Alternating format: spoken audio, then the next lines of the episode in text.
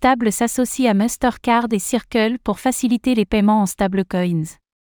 La plateforme Stable a présenté sa nouvelle carte virtuelle, permettant les paiements en stablecoin dans tous les points de vente qui acceptent Mastercard. Initialement disponible en Australie, cette solution ambitionne de s'étendre au reste du monde.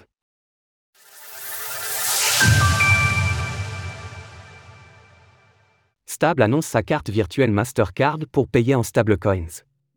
Stable, un wallet spécialisé dans les stablecoins, a dévoilé un partenariat avec Mastercard et Circle pour permettre de dépenser les actifs du portefeuille partout où le géant des solutions de paiement est accepté. Les stablecoins concernés sont l'USDC, l'USDT, le DAI ainsi le Frax, et ce depuis les réseaux suivants Ethereum, ETH, Arbitrum, ARB, Optimism, OP, Polygon, Matic, Avalanche, Avax, BNB Smart Chain.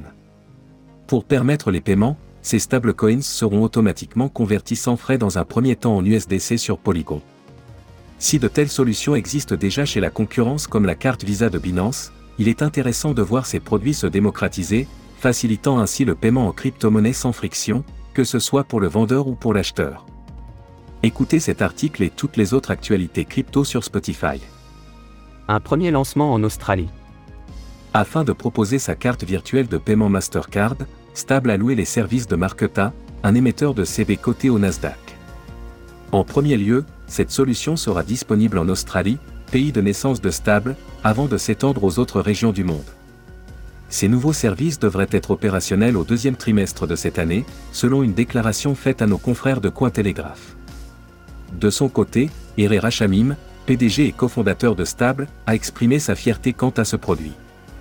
Stable s'est engagé à élargir ce qui est possible avec les stablecoins, en donnant aux gens plus de flexibilité et de choix dans leurs habitudes de paiement.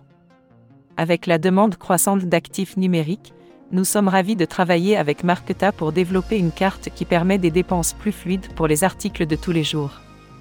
Par ailleurs, il sera également possible de recharger cette carte avec des monnaies fiduciaires.